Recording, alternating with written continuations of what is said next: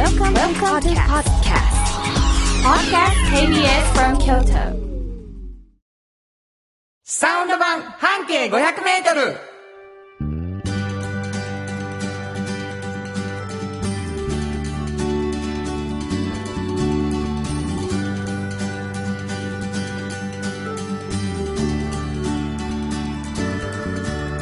こんにちはフリーマガジン半径500メートル編集長の炎上真子です。サウンドロゴクリエイターの原田博之です。えー、しんこは、うん夏休みは何日までっていう気持ちですか？夏休みってないですよ。違う違う。どういうことですか？わ私の思い出の夏休みです。31日まで。これはもう、変わったね。あ、もう違うんですか？8月31日まで休みの学校はほとんどないね。そうかなそうなんですよ。そういえばそうか。もう始まってるとことかあるよとか、今度月曜からとかもいっぱいあると思いますよ。えー、私らの時31でしたよね。もう、もう、きっちり31でした。ねえ。はい。え、なんでなんでそんななったんですか？なん知らん。ま、え早くなったんじゃない？休みが。始まりが。いえ、違いますね。あのえー本当にはい。土曜日がね、うん。なくなってるでしょ？うんうん僕ら土曜日半ドやったじゃないですか。うん。うん、ありました。昔ね。うん。だ土曜日休みだったりとかしてて、うんうんうんで授業日数的にちょっと足りひんかなとかっていう、もうなんかナンセンスなことになっとるんじゃないですか。なるほどね。はい。あんまりよく分かってないですけどうんうんうんね。いやいやいや、もうというわけで夏休みも終わっていくということになりましたけれどもね。はいはい。あのこの番組元気にやっていきたいと思いますサウンド版半径 500m、はい半径 500m というフリーマガジンがございましてはい。そのフリーマガジンの編集長はい。え一つのバス停から 500m のところにある面白いお店とか素敵な人を紹介していくフリーマガジン、はいそして「おっちゃんとおばちゃん」というフリーマガジンもありまして、はいこれは若い人たちがどんな大人になったらいいかなっていうのが発見できるフリーマガジン。はい。えーその2つのフリーマガジン出していますユニオン A さん。そこの、はえー編集長さん。そうです。炎上さんということでございまして、まあもうすごい面白いコンテンツがいっぱいあるフリーマガジンですので。ラジオでも話せることがいっぱいあるかなって言って始まった番組です、えーはい僕はサウンドロゴクリエイターということでいろんなあー CM この番組の中にある CM も全部僕が作らせていただいているというわけでございまして2人でやっていく番組なんですねなんかお便りが欲しいうん。皆さんからはい。どんなお便りが欲しい感じですか？そうですね。あのー半径500メートルという本を作ってるので、はいあなたの周りの半径500メートルっていうので、こんな出来事があったとか、こんなお店があったとか、こんな人がいるっていうようなことを教えていただくと嬉しいそかな。れはさ、編集長的に、うん。あなたの半径 500m っていうのを送って送ってみてって、うんうんまあ、自分のね、あの部下たちにね、はいはいはい。もし言うとするじゃない、はいはいはい。私にちょっとあなたの周りの半径 500m 送ってきなさいよ、はいはいはい。言う場合そんな偉そうに言わへんけどね。言う場合にさはいはいはい。あの注意点は、うん何々と何々よみたいに言うとしたら何何が注意点ですか？独断と偏見を交えてね。おおどういうこと？だから、自分はこう思う。これがすごいと思う。僕は美味しいと思ううんうんうん。ってことやなそういうこと。なぜ美味しいかとか万人が美味しいとかじゃなくていいのそうそうそうそうそう。僕にとってはこれが美味しいんですそう。なぜならこうやからとかね。だからそこの理由が自分の中で意識化されてて、明確にされてたら、すごくいいですよ。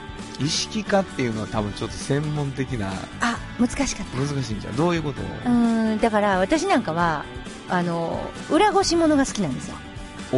裏ごししてあるものがねうん。で、なんでか考えたんです、自分で。なんで裏ごししてあるものが好きなの？ほなね、私の中では、栗でも、お芋でも、マッシュね、裏ごしすると、匂いがきつなると思うんですよ。で口に入れた時にすごい匂いがきつなる気がして、だから好きなんやと意識化したんですね。なるほどうん。で、そういうふうになぜ私はこういうもの意が好きなのか。言語化するでもいい？そうです、そうです。ああなるほどね、うん。で、あ、だから僕はこれが好きなんや、私はこれが好きなんや、みたいなそれはでも、うん万人にとってうん。そのうんこしこしたものは濃い味かどうかは別に問わない問わない、うんうんうん。い問わないです。で、それが好きかどうかもわからないじゃないですか。わからへんか私はそうじゃない方が好きっていうのもあっていいと思うんですよ。なるほどなるほどはい。えー、なるほどね、はい。まあこういう感じでうん。出すのがより難しくなったかもしれませんけれどごめんなごめんなさい。軽い気持ちで出してほしい。はい。えーヒントというよりは、えーもう謎かけみたいになってますけどもね、どこに出せばいいですか？はい。えー、500アットマーク KBS ドット京都、数字で500アットマーク KBS ドット京都、こちらまでお願いします。ということで KBS 京都ラジオからお送りしていきますサウンド版半径 500m 今日も張り切って参りましょうサウンド版半径500メートル。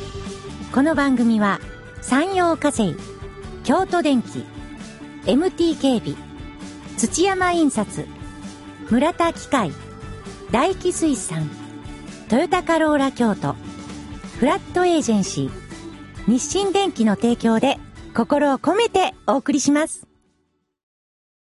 産業化成は面白いケミカルな分野を超えて常識を覆しながら世界を変えてゆく。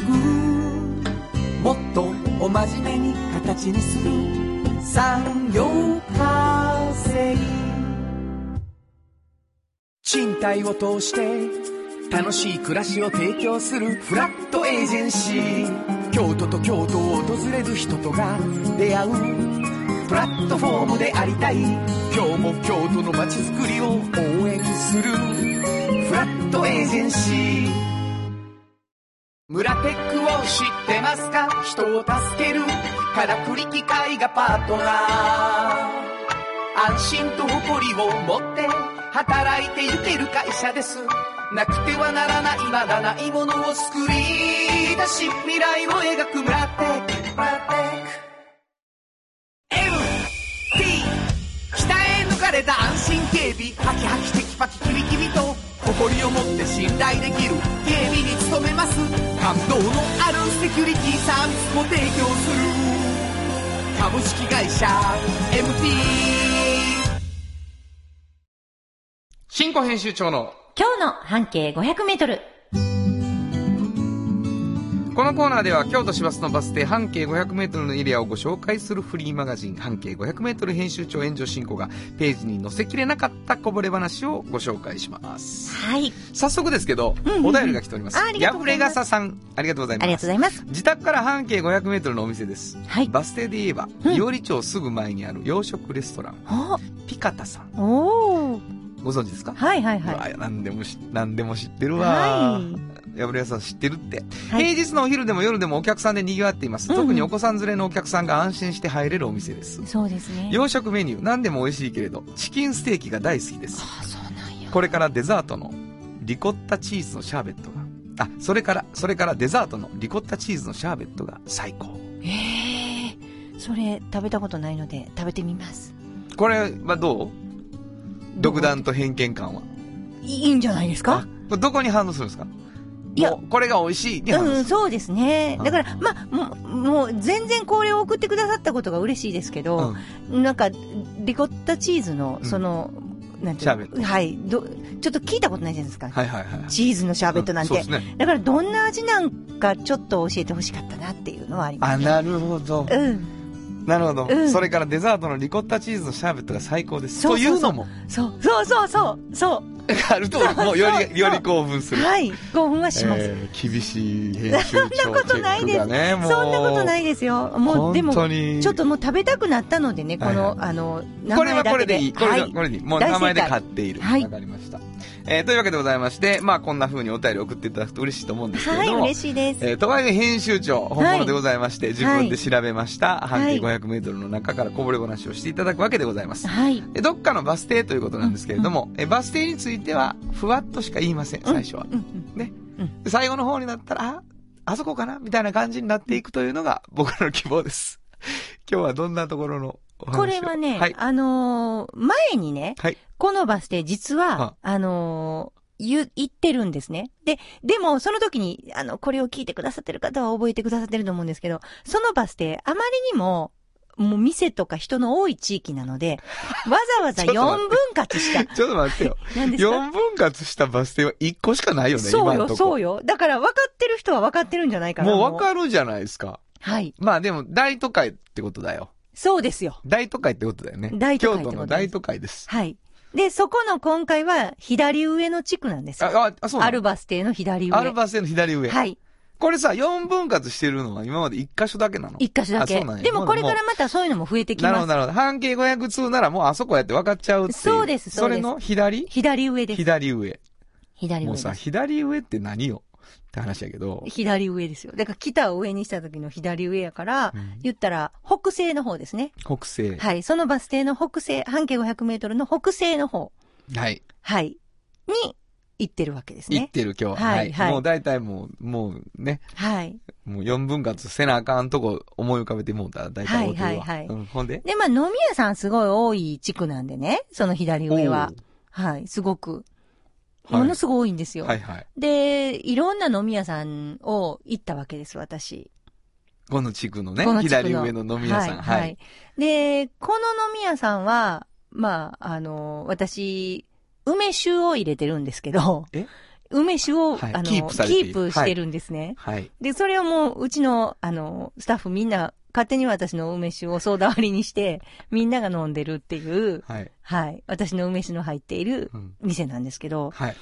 ここの、あの、お店がすごい変わっててね、あの、中島みゆきしかかからないんですよ。おっと中島みゆきし日か。そう。中島みゆきしかかからないんですよずっと？ずーっと。うわ、すげえ。で、これね、始めはった時に、うん中島みゆき、さ最初は中島みゆきだけじゃなくて、いろんなフォークソングとかかかってたんですね。はいはいはい。吉田拓郎とか、うんうんうんそれこそいろいろかかってたんですよ。でも、あのー開業してから、はい。まあ、えー半年間ぐらい歌ったかな。あの、半年で二人ぐらいしかキャらへんかったんですけど、その店に。いや、言い過ぎちゃうかと思ったけど、ほんまにそれぐらいしか、じゃあおかしいおかしい。うそんな無理やろ全然無理やったんです営業が。無理やうん。じゃあ半年二人は無理やって。もう全然やっていけへんかった。150日以上で二人やで。全然上がってきひんかった。そのビルの2階なビルっていうか、うんまあ雑居ビルの2階なんですけど、はいまあ、きいひんと。もう泣きそうになるでしょ。泣くわ。んで、もうこれはあかんと思って、うん。そこの、リコーさんっていうね、あの、オーナーの方が、女性？うん、あのね、えっ、と、相馬リコ、リコっていう、あの、えっ、とね、えっ、と、利益の利に光で、うん。あリコとしみつって書くんですけど、リコって読ましてはる。はい。うん。っていう、あの、男性がオーナーで、奥さん、さゆみさんって言うんですけど、そのリコーさんが、よっしゃと。よっしゃ。よっしゃ。じゃあ、こうやって、これ書いとこうって言って、あの、カレンダーの裏にね、何月うん何月とか書いてあるじゃないですか。何月何日とか。そのカレンダーの裏、白紙じゃないですか。うんそこにね、今夜は朝まで中島みゆきかけてますって書い書て、で、貼っとかあったんですよ。下の入り口のとこに。そう、入り口のとこに、いあの、階段の上り花のとこに。ほんなら、そっからポツ、ポツ、ポツポツ来て、今はもう、ほんまにちょっと満席で、入れへん。うん。みゆきすげえな。すごいですよ。あもうそめちゃまあでもな、うんそれ朝までっていうのがいいよね。そうですね。で、朝までいられたら困るから、今朝までのとこぐちゃぐちゃぐちゃって塗ってあります。めっちゃ面白い。今夜は中島みゆきかけてます朝に変えはったんですよ。朝までじゃないうんほんまに朝までやるからみんなが困るから。そらそうや。いや、だって、んどうやろ？中島みゆきと同じぐらいのウェイトで朝まではに、なんていうの、引っ張られるよ。そうですよね。うんで、行くじゃないですか。うんそしたらね、みんなあの、中島みゆきさんの曲がわーって、こうメニューみたいなところに書いてあって、うん。アルバムごとに。で、それを好きなのをね、リクエスト書いて渡すんですよ。はいはいはい。そちらのオーナーに。ほんなら、順番にかかっていくんですけど、やっぱこれいいですよね、とか、横の人と、もう本当に8人ぐらいしか入れんスナックなんですけど、は横の人同士で、その中島みゆきを褒め合うっていう。うわもうほんまに褒め合うな。めちゃくちゃ面白いんですよね。その話が。で、あのーまあ、面白いのが、例えば、それ京都のお店じゃないですか。はいはいで、東京で明日あるっていうチケットがあるとするんです。中島みゆきさんの。うんうんうんうん。で、行けんようになったと。明日ですよ。で、誰でも、あの、お金ね、入れておいてくださいっていう定価ね、バンって貼っとくでしょ。絶対いなくなるんですよ。あ、まあ、そらそうやろ。でも明日ですよ。普通だ。って定価やろ？ヤフオクで売っても多分無理なんですけど、そこに置いといたら必ずなくなるんですよ。まあまあお金ちゃんと入って。へえ。誰か言ってるんでしょうね。そらそうや。やろ。まあ、まあ、あるし、もう、買ってあげたいと思わんのかもしれんけど。そうですねまあ、新幹線乗ってかんやろしな。そうなんで、あの、リコーさんにね、うんこれ、なんで中島みゆき、中島みゆきがファンなんですか？言ったら、まあ、もちろんファンやけど、他も、用水も好きやし、何々も好きやし、とか言っていろいろ言ってはるんですけど、なんで中島みゆきにしたんですか？って言ったんですね。朝まで。はいはい。そしたら、いや、朝まで聞くのだったら中島みゆきじゃないですかまあ、と。そらそうやな。え井上陽水だったらしんどいでしょ？って言われたんですけど、え、そうかな？で、実果際しんどいたして。、本当実に際しんどい時あるもん。なんかすごい当たり前みたいに。やもうちょっと今、用水はもう、無理や。って、破綻してるからさ、ちょっと用水とかね。あまあまあ、そうかな。うん突然視点変わるし、歌詞のああ、中で。そうかそうか。でもそんな風に当たり前のように言わはったんもめちゃくちゃ面白くて。なるほど。で、いもう昔からね、あの、木屋町でアルバイトしてはったんですね。言ったよ、今。言っちゃったよ。木屋町。木屋町。言ってるしもた。でも、木屋町でバイトしてた。木屋町界隈なんでしょうね。海外で、はい。はい木屋、はい。木屋町、言ってしもた。木屋町でバイトしてはったんですね。うんうん。リコさんは。なるほど。で、今も、あの、パトロール隊っていう名前をつけて、バイトの子に、その、みゆきさんのかかるバーは任して、うんあの、毎日飲み歩いてはります。木屋町を？うん、だからリコさんに会えない。むちゃくちゃや。えー、なんていうお店ですか？はい、えー、キサラギというお店です。木更木さん。はい。えー、リコーさんには会えませんが、みはいゆきには会える。はいということでございますね。はい。えー、バス停は、はい。市場京阪前です。市場京阪前はい。だと思いました。はい。えー、わかりました。えー、新庫編集長の今日の半径500メートル、今日は京都市バス市場京阪前停留所。その左上半径500メートルからでした。サウンド版半径500メートル。じっと支えて未来を開き京都で100年超えました大きな電気を使える電気に変えてお役立ち。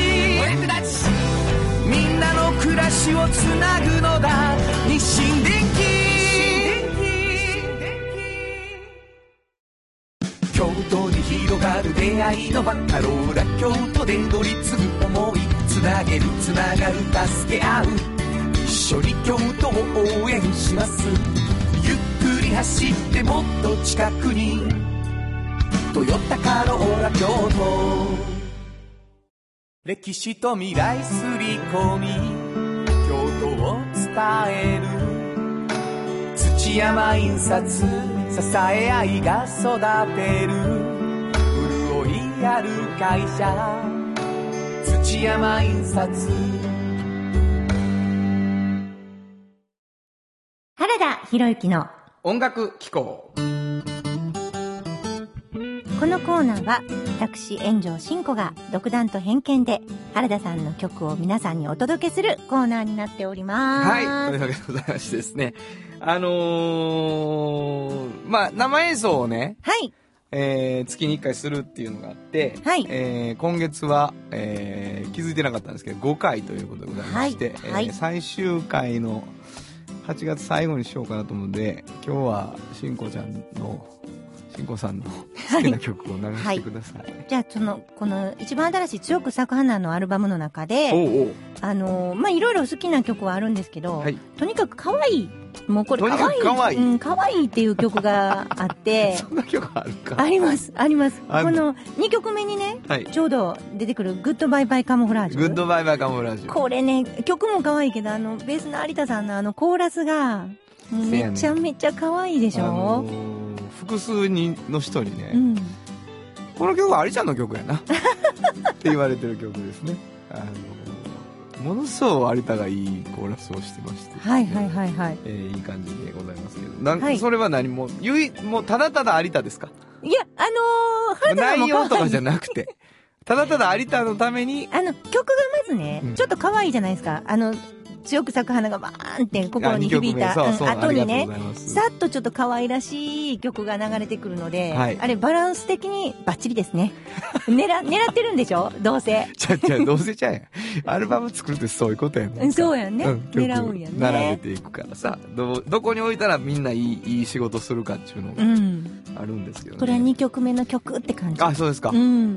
2曲目は変化球っていうのはね、うん。意外と僕も好きなパターンですけど、うんえー有田聡子を聴いていただく感じですか？可愛いね。可愛いですか？はいはいわ、かりましたじゃあ紹介はあなたがしてくれるの？はい。あそうですかじゃあお願いしますはい。えー、アルバム強く咲く花から、グッドバイバイカモフラージュ。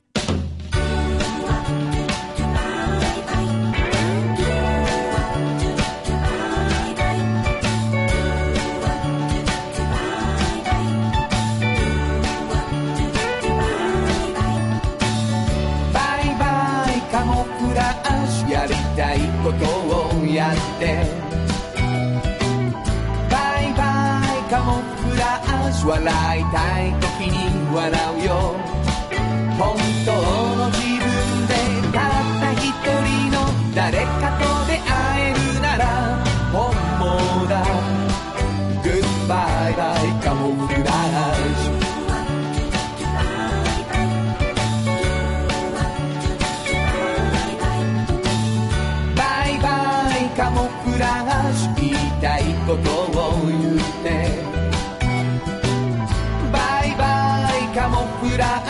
泣きたい時に泣くよ。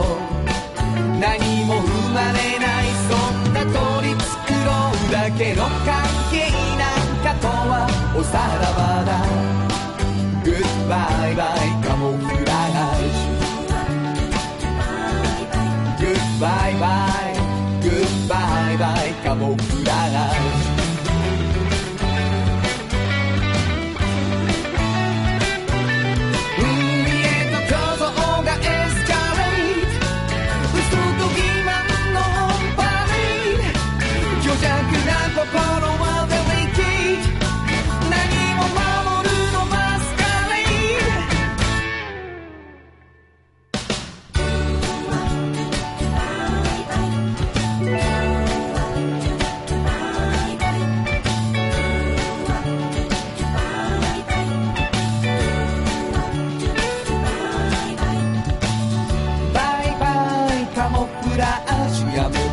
ことはやめて。バイバイカモフラージュ。歌いたい時に歌うよ。それでも背中を向けない。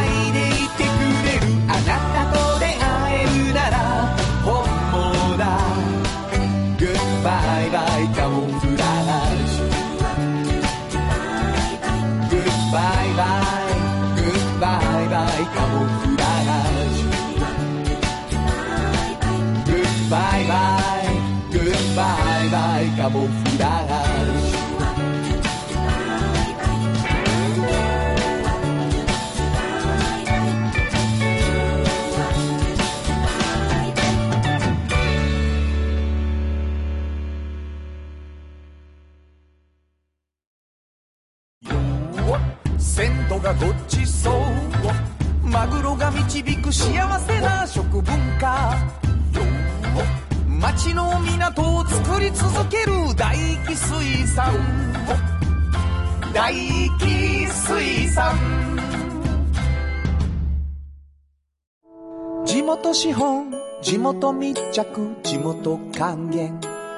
京都電気は電気から。あなたの会社を応援します。ポジティブなエネルギーに変えよう。京都電気。賃貸を通して楽しい暮らしを提供するフラットエージェンシー。京都と京都を訪れる人とが出会う。プラットフォームでありたい。今日も京都の街づくりを応援する。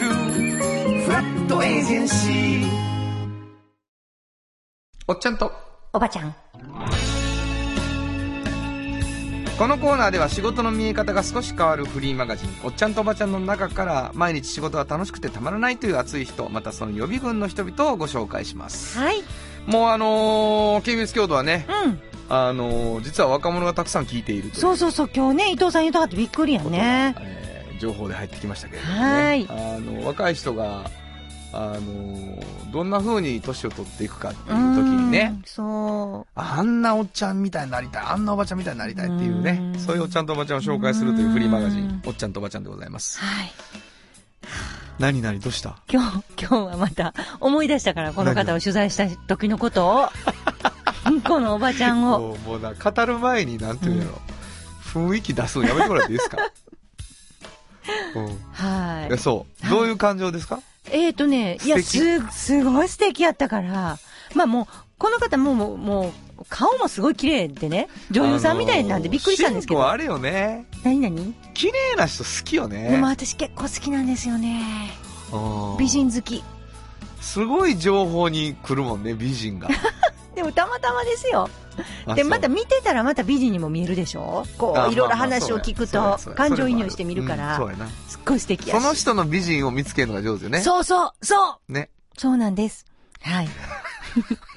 本当にそう。んもう餌巻いたら食いついてきおるわ、う。はい。もう、この方も、はい。どんな方ですか？あのね、あのーほら、うちのコンセプトって、おっちゃんとおばちゃんという年齢にね、はい達した時に、もう仕事が好きでたまらんって言ってる人は、もうみんな平等なんです、私の中でね。はいはいはいどんな方もね、どんな職業の方も。で、今回、ちょっと大会社に勤めてますね、おこの方。えっとね、角川書店やおね。まあまあ、まあまあどころちゃうがな。そうでしょ、はい角川書店の、まあ、編集者ですよ。はいはいはい。でもう数々ね、いろんなあの、ヒット作品も出してて、で、まあ、言ったら、現役でうん、まだ編集者をずっとやってたい人なんですよ。だからもう希望を出して、上の職とかもいっぱいあるんですけど、ど。もう言ったら、この方まあヒットメーカーでもあるから、ちょっと自分でね、ずーっと編集を続けてはるんですね。なるほど。で、ものすごくね、第一線にいたい人なんですよ。うん。おばちゃんになってもね。で、この方、すごくやっぱり若い頃から苦労されてて、はい。えーもともと淡路島出身の、まあ、可愛らしい呉服屋さんの娘さんの女の子なんですね。見た目ちょっとハーフみたいな感じの、はいはい。あ、の、方なんですよ。よくロシア人とのハーフって言われるのって言わはるんですけど、ほんまに思います。あの、生粋の日本人ですかっていうぐらい、ちょっと西洋っぽい感じの、あの、お顔立ちで。まあ、ロシア言うたけどな。西洋っぽいね。そうです、そうです。ごめんなさい。はい。うん。そんな感じなんですけど、はいはいまあ、この方は、あの、まあ、小さい時から、まあ、読書好きでね、はいはいはいはい。まあ、ちょっとおてんばでもあった少年マガジンとかも読んではったし、うん。まあ、ハックルベリーフィンの冒険とか、うんまあ、いろいろ読書をされてたので、やっぱもう本当に物心ついてから編集者になりたいなと思われてたんです。へで、日本女子大に行かれた時はちょっと福祉系の学科に行かれてたんですけど、ーうん。もう、もっとやっぱり児童書とか読むようになって、うん。最初に入社されたのはね、ポプラ社やったんですよ。え、ポプラ社、へえ。で、児童書いろいろ手掛けられてね、うん。で、その時も、例えばもう、性教育の、ちょっと生々しい本とかを、もう自分で編集されて、へえ。5冊組のセットの出されたりとか、ね。割とね、アグレッシブに、そうね。はい、攻め、あの攻め系。攻め系で出されてる方なんですよ。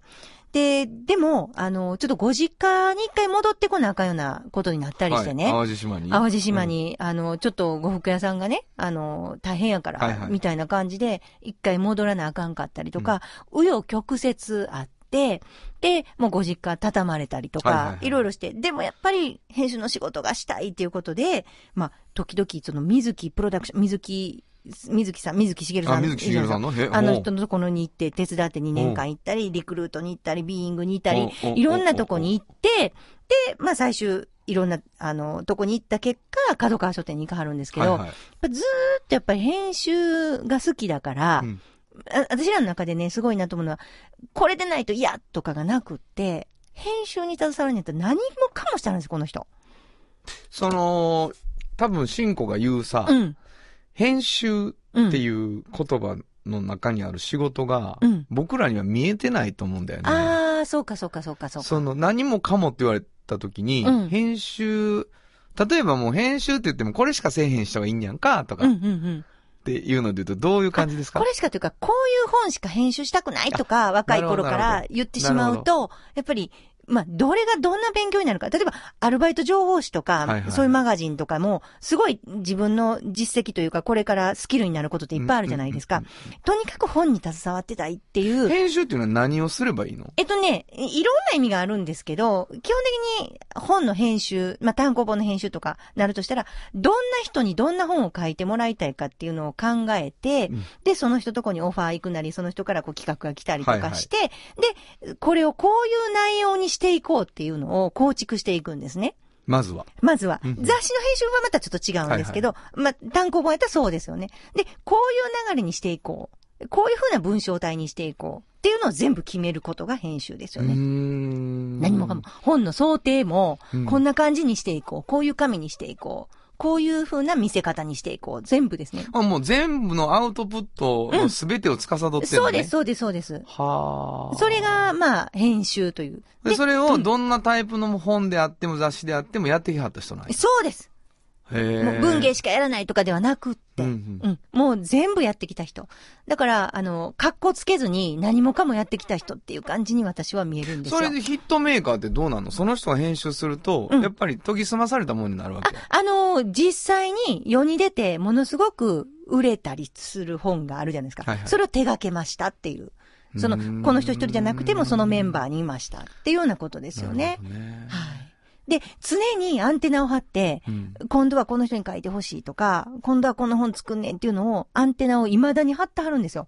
で、私がこれ2年前かな、うん。あのーさせてもらった時には、薄井紳士屋さんの本を出すんや、言うて、薄井紳士屋さんっていう方がいらっしゃるんですね。はいはいはいで、そのことは別にそんな有名でもないんですよ。うん。あの、日経新聞でちょっと取り上げられたことがある方で、あの、帰国子女の方でね、うんうん。あのーもう、えっ、とね、専業主婦を経て、えー、アナのコンチネンタル東京ホテルに、あのーアルバイトで最初入社された方なんですよ。あの、専業主婦を経てね、はい。ちょっともう主婦業もちょっと落ち着いたからって言って、入らはって、3年後には副支配人になった人であ、すごいね。めちゃめちゃやり手の専業主婦ですよっていう人に会って、うん会って、この人は、この、私が、あの、取材した清水よしこさんは、この人の本出したいってなって、その、ロシア人とのハーフかもしれない人は、清水よしこっていう。清水よしこさんってものすごいジャパニーズな名前なんですね。そうです。はいで、清水よしこさんは、もうこの人の本出したいってなって、うんで、もう取材して本を出すっていうことになったんですけど、それはさ、その、うん臼井さんやったら、臼井さんに書いてもらうわけじゃなくて、臼井さんについて書くの？じゃなくて、臼井さんに書いてもらう。えっ、とね、これはどうやったかな？臼井さんが著者ですね。うん臼井さんが著者で、ライライターはだから臼井さんでそれに対して自分が編集して。まあだから本にすべき内容うんを持ってる人やって思って見抜かはんねんな。そうそうそうだから、そうそうそうチンコにラジオをさせたいって思わはる人がいるのと似てるよね。ああ、そう、そうかな。で、これ結構売れたんちゃうかな？専業主婦が就職するまでにやっておくべき8つのことっていう本をな、るほど。あの、その成功した臼井さんがね、うん。あの、著者で書かはった本を手掛けはったんがこの清水よしこさん。はい。でもこういう人を探し出す、見つけ出すっていうのが編集者の一つの醍醐味なんですよ。なるほどなるほどこの人に書かしたいとか。そういうことですよね。そうか。うん。それもうあなた編集うん。者じゃない、うんあなたも。そうすると、その、清水さんにインタビューをして、まあ話を聞くわけでしょ、はいはいその時さ、うん。向こうもさ、私のことどう書くのよってなった時にさ。私ならこう書くけどね、みたいな、あらはるやん、絶対。あ、でも、インタビューに答えはるときはもう完全に、あの、インタビューされる人っていうのになってはりますよね。あだから私のことなんて面白い？みたいな。いや、もう、もう、まあ、性格も穏やかな方ですし、はあもうすごくいい方なので、ただ、その、この柔らかい、眼差しも優しい、この感じね、うんバリバリのキャリアウーマンみたいな感じじゃないんですよ。うんうんもう本当にどっかの、なんか、上流階級の、あの、奥様みたいな感じの人なんですよ。見た目も。なのにもう、すごいアグレッシブな方ですよね。へもう、かっこいいかっこいい。でも、ヒット出したい思ったんですよ。なんか、あの、老後になんか、まだまだ編集したいわとかじゃないんですよ。もう、第一線でやりたいんです。まだえまだ。なるほど。でも、ギラギラしてギラギラしてるんですよ。それがすごい。でも、こんななれんのかなと思って。私が。うん。あの、えっと、それについては、はい。ほぼ心配ない。ギそう本当ですか、はいギラギラしてますか？ラギラについてはね。もう、おっとりしてる方なんでね。すごい心おっとりっ配。ていう意味を教えてやりたい。本当ですか、はいい、。や、もう、清水さんみたいに、もうギラギラしてたい。いつまでも。あ、そうですか。うん。でもも、ね、岩畑は、50過ぎてからじゃないと仕事ってできないわよねって私に岩畑から、そうなんですか？まだまだやんみたいな。夢をね、はい見させてくれはるわ。はいもう年齢のことは年上に聞けですから。本当ですよね。いいわね、若くてって言われる。何歳になっても。年上に聞けば。ねえ。そういうことにしてます。いや、本当にそうみたいです。でも本当に。えー、すごいかっこいいな。うん、かっこよかった。今も現役でな。はいあなたはどこにキュンってなってんの？やっぱりこう、ほんまに仕事できるようになるのはやっぱ50過ぎてからやって言われたことが。がぐってわしづかみそうそうされてんのそうそやるでってなっう。た。うん、なりました。それぐらいでないとっていうの、常識やで的な感じ言われたんですよ。ねうん。まだまだやでって言われて。はうん、だから、あ、そっからなんやと思ってあな。るほどね。はいえー夢見る進行でございますね。はい。えー、わかりました。本日のおっちゃんとおばちゃんご紹介したのは、はい。えー、角川書店の清水よしこさんでした。サウンド版半径500メートル。村テックを知ってますか？人を助けるからくり機械がパートナー安心と誇りを持って働いてゆける会社です。なくてはならないまだないものを作り出し未来を描く村テックラテック MT 北へ抜かれた安心警備。ハキハキテキパキキビキビと。誇りを持って信頼できる。警備に努めます。感動のあるセキュリティサービスも提供する。株式会社 MT 歴史と未来すり込み京都を伝える。土山印刷支え合いが育てる。潤いある会社。土山印刷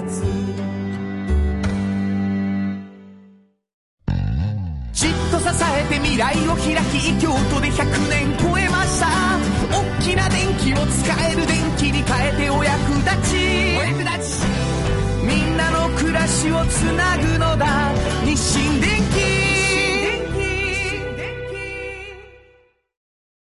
原田博之のサウンド話。このパートはサウンドロゴクリエイターとして大活躍中の原田博之がサウンドに関するあれこれをお話しさせていただくコーナーです。ありがとうございます。はいえー、お便りいただいております。えー、まききさん。はい。こんにちは。7月27日土曜日、イベントにお越しいただきありがとうございました。東和の歌を作っていただきましてありがとうございました。とても素敵な歌で気に入りました。というのをいただきました。ありがとうございございま。ますす。えー、というわけでございまして、えーサウンドロゴクリエイター私原田博之。はい。あのー、京都のうん。東和さん、はい TOWA というね、えー東和さんのはい40周年ということで、はいえー行われましたうん40周年記念パーティーにはい。サウンドロゴを提供するということをさせていただきまして、行きましたね。はい私も出ましたよ、パーティーにあ。りがとうございました。はいもう、あのーまあ、まあ、そういう意味新作なんですけれどもね、その曲を聴いていただこうということなんですけど、はい。まず聴いてもらう？はい。そうしましょうか。はいえーそれでは、えー最新作と言ってもいいと思いますけれどもね、えー、東和さんに送った東和のサウンドロゴを聞いてください。想像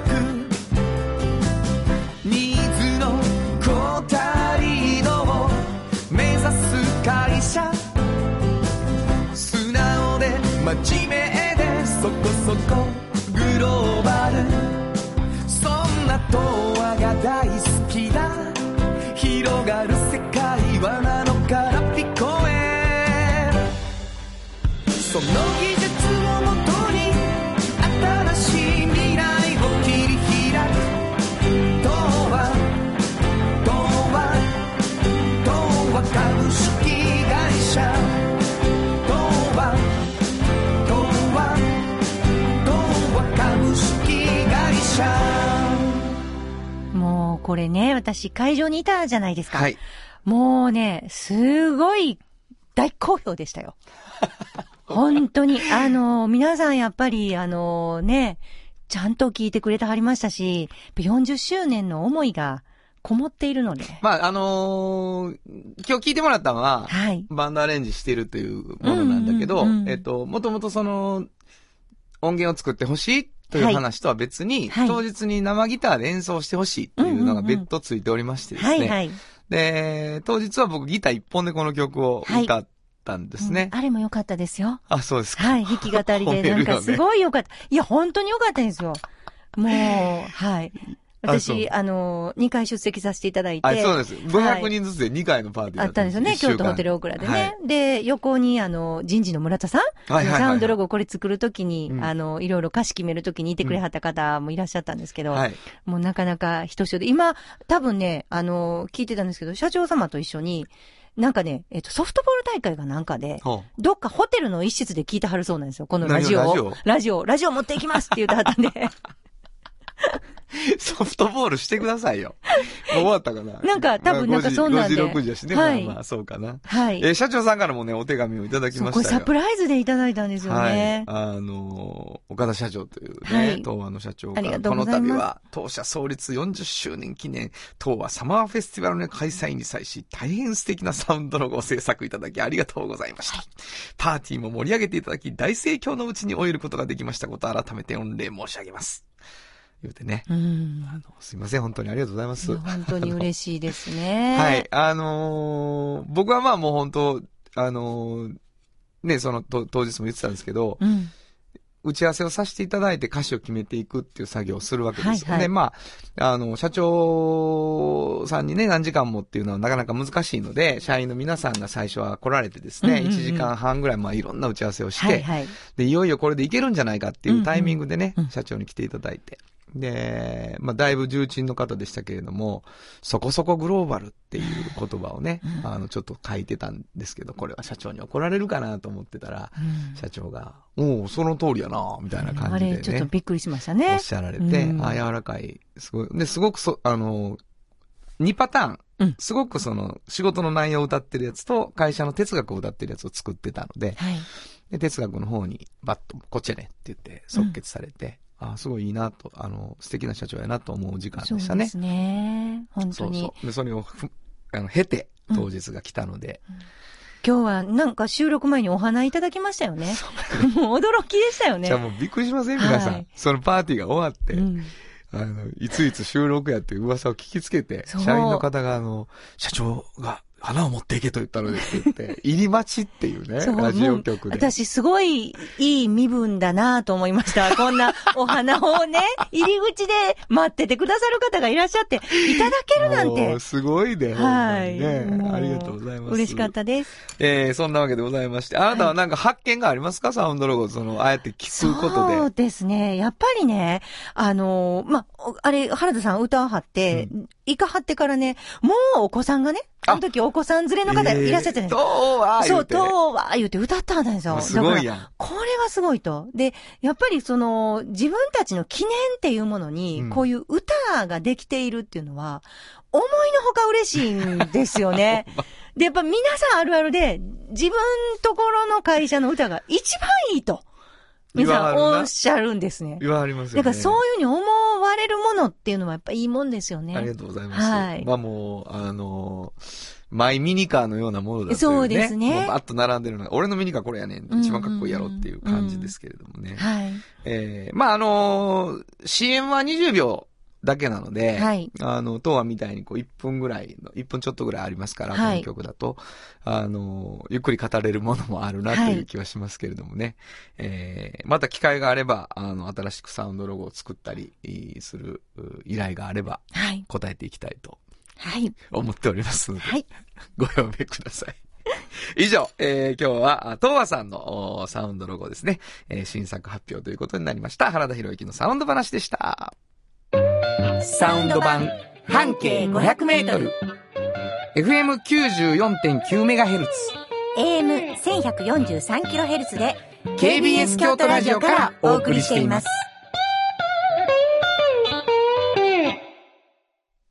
あの話、この一曲。このコーナーは私たちそれぞれがこれまでの人生で印象に残っているちょっといい話をご紹介するとともにその話にぴったりの一曲をお届けするコーナーです。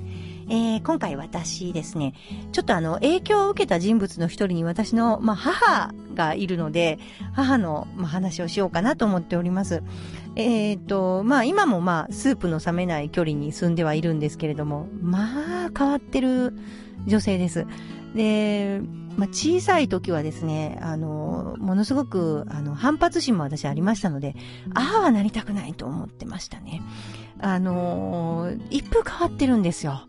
で、どのように変わっているかと言いますと、まあ例えば、中学生ぐらいでですね、あの、本当に私真面目な、真面目な中学生だったので、まあ、クラブバスケット部だったんですよ。バスケットのもう、あの、用意もあるし、えっ、と、地図帳とか資料集とか教科書とか、もうそれはそれは重たいカバンを中学の時持って行ってたんですね。そしたら、まあ、あの、そんなん持って行ったら、あの、指の形変わるよって言われたんですね、私、まずね。指の形変わるか知らんけど、持っていかないといけないものはあるじゃないかと思ってましたし、まあその辺もちょっと変わってるなと。あと、あの、私、これ、一個も忘れ物つけられたくないから、こんなにたくさんのものがいるんだと。で、あの、教科書もこんなにいっぱい毎日持っていかないといけない。で、当時置いて帰ってはいけなかったので、毎日持って帰らないといけないから、あの、これは持って行ってるんだよと母に話すとですね、で、あなたはどういうふうに、まあ、女子学生の頃してたんだって聞くと、あの、自分はね、あの、その日のね、あの、ページだけちぎって持って行ってたって言うんですよね。教科書。もう一風変わってるでしょ？もうこんな感じなので、あ、あこの通りしてたら絶対おかしくなると思って、まあ、私は真面目に真面目に言ってました。で、私が宿題をしてる時にね、あの、シャーペンを使ってるとね、シャーペンの文字は味がないから、もう味気ないから、そういうものを使うのは私はどうかと思うって横からもうちゃちゃを入れてくる母でしてね。で、いや、じゃあ鉛筆でやるのかって言ったら、まあ鉛筆もまあそこそこやなと。で、自分は何を、何をね、あの、使って、まあ書いていたんだと聞くとね、なんか羽のついたペンにインク壺を持って行ってたって言うんですよ。それでこう書いてたと。でも、そしたら、あの、間違った時どうするんだって聞くと、間違わないように書いていたと。いうことで、消しゴムも鉛筆もそういう筆記具一切使わない母だということがその時に分かり。まあそういうね、あのちょっと、まあ常識では考えられない母に育てられたわけです。で、まあ母の好きなものの中の一つが、まあジャズなんですね。ねもう、ジャズはずっとかかってる家でした。あの、私がもう、あの、聖子ちゃんをかけても、サザンオールスターズをかけても、あの、すぐに、あの、それを止められて、横でかかっていた曲っていうのが、あの、大体、まあ、ビル・エヴァンスか、セロニアス・モンクだったんですね。だから、あの、今回、今日はですね、あの、その中でも母の大好きな、セロニアス・モンクのブルーモンクをお届けしたいと思います。サウンド版半径500メートル産業化成は面白いケミカルな分野を超えて常識を覆しながら世界を変えてゆくもっとお真面目に形にする産業化成京都に広がる出会いのバカローラ京都で乗り継ぐ思いつなげるつながる助け合う一緒に京都を応援しますゆっくり走ってもっと近くに「トヨタカローラ京都」地元資本地元密着地元還元。京都電気は電気からあなたの会社を応援します。ポジティブなエネルギーに変えよう。京都電気。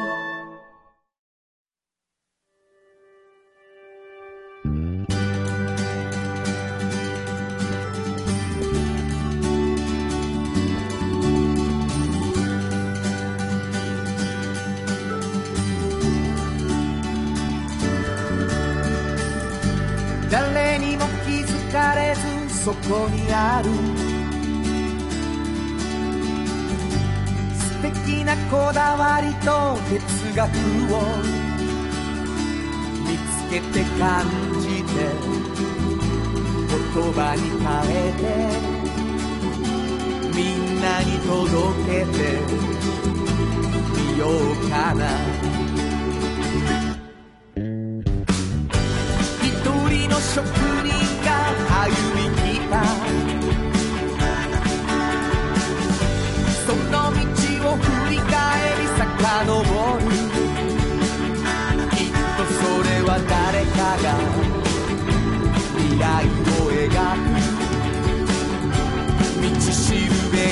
ってなるだろう。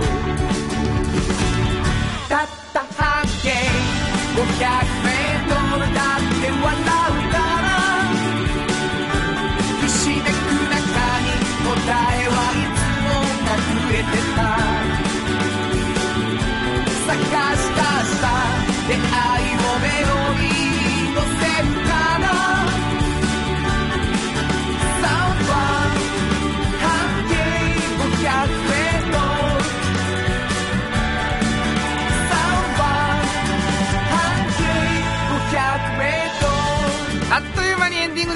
ます。はいもうあの、しんこのお母さんめっちゃ綺麗で僕ファンなんですけどね。まさか教科書をちぎって持って行ってたとはね。